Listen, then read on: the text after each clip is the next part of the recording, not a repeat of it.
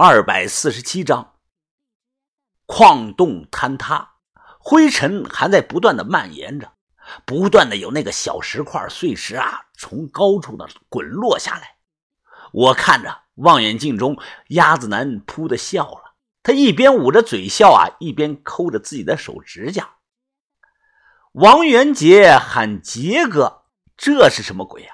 我控制不住自己，说话声音有些结巴呀。把头啊，你你看到没有啊？两个王元杰啊！把头没有说话，只是眉头紧锁的看了几分钟，然后迈开双腿，背着手啊，向哪里走去。豆芽仔顿时惊道：“啊，哎，当心啊，有诈啊！把头，你可别过去啊！”把头呢，并未理会，依然是一步一步的往过走。不知道把头要干什么，一咬牙，我们也只能跟了上去。很快，鸭子男看到我们过来，他像个女的一样啊，笑不露齿，捂着嘴拼命的在笑，也不知道在笑什么。停下来和他保持了十米左右的距离，把头看着他说道：“年轻人呐，你就是真正的王元杰吧？不愧是诸葛青收的徒弟呀，这招可以说是不见真我，哈哈哈，佩服呀！”听了把头的话，鸭子男捂着嘴的那个手啊，慢慢的松开了。松开手的这一瞬间，他就像是换了一个人，整个人的气势发生了巨大的变化。腰板挺直，单手插兜，他看人的眼神是冰冷异常，而且一开口，声音也是异常的低沉。不见真我，嗓音沙哑，像是抽了很多的烟。他慢慢的摇头说道：“夸奖了这四个字，有人说出自泰戈尔的诗句，有的人说是出自王维的诗句中。王八头，你既然说出了这四个字，那你可知道它真正的含义和出处吗？”把头脸色平静的说道：“哦，不知道啊，你可以讲一讲。”他笑着说道：“呵呵呵。”这四个字其实出自六祖坛经：“一念不生，方见真如自性；世上无我，方见真我。”把头微微的颔首。我们去过你的住处，在那里看到了很多古书善本。你呀，是个有文化的坏人呐！他又笑了，哈哈哈。有文化的坏人，我喜欢你这么形容我。走吧，咱们先当上十分钟的朋友，去看看我的替身怎么样了。上到矿点上啊，碎石满地，路很不好走。矿洞口啊，被爆炸的巨大冲击力啊，几乎全都炸塌了。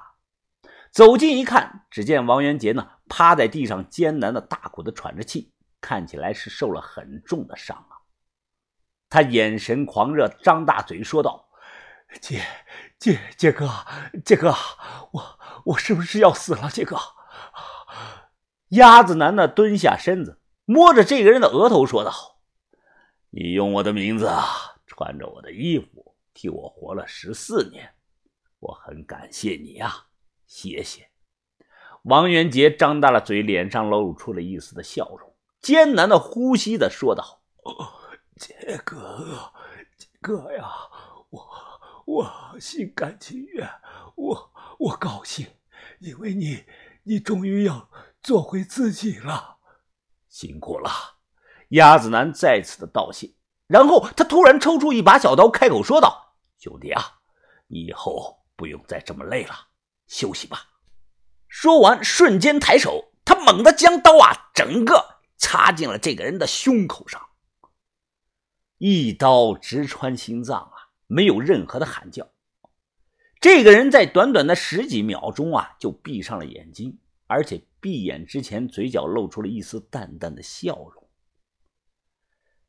抽出了刀，他擦了擦血，说道：“王八头啊，这个人以王元杰的名字替我活了十多年，而我这个人……”藏在黑暗里也习惯了，也不想再出来了。我大仇得报，洛阳李家如今已经是名存实亡。现在呢，他声音陡然提高：“凶手已经死了，你们杀了王元杰，替李家报了仇，完全可以对你们北派道上有个交代了。我看不如到此为止。”说完话，他突然转过身，完全是背对着把头，向后啊伸出了一只手。他就这么背对着，单手反伸出来，保持着一动不动的姿势。把头眯眼看着他。青姨看到他背伸手，瞬间捏紧了双拳。他这个手势啊，是我们北派很古老的一个手势，意思呢就是和解。好多年呀，没见人用过了，听的都很少。北派里如果两方之前呢有过深仇大恨，其中一个人呢把后背露给了另外一个人，如果接受和解呢，就会接近前方，哎，握住对方的手。如果不接受和解呢，就会用刀呢直接从背后捅死对方，再没有第三种可能。这个手势呢，可以理解成老北派的和解之意。握手之后啊，转过身来，双方喝了一杯酒，就算是有天大的深仇大怨呢，都会烟消云散了。谁也不能再找对方的麻烦，这个呢就是规矩。鸭子男，或者我叫他是真正的王元杰。他父亲呢不是北派的，但他爷爷啊就是那个弹棉花被枪毙的那个盗墓贼王少义，哎，是真正的老北派人。所以说啊，王元杰本身算是半个北派人。突然，青姨端起猎枪对准人，那咔嚓一声拉了枪栓，厉声的说道：“王把头，你让开，我要打死他！小青啊，放下枪。”话落，王码头直接上前三步，右手握住了王元杰的那只手。他慢慢的转过身，笑着呢，从怀里掏出个扁平状的酒壶，握了握手。他笑着说道：“呵呵，王码头，我早就知道你和我是一类人。”他指了指自己的头：“我们都是用脑子混的。